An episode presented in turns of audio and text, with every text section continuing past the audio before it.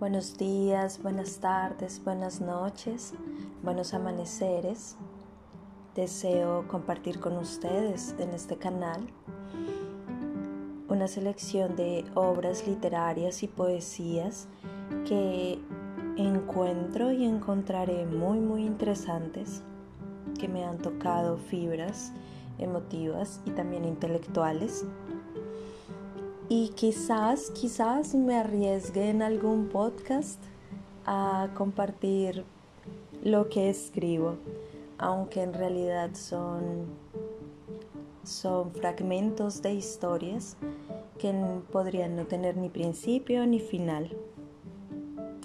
Entonces disfruten conmigo y un buen café.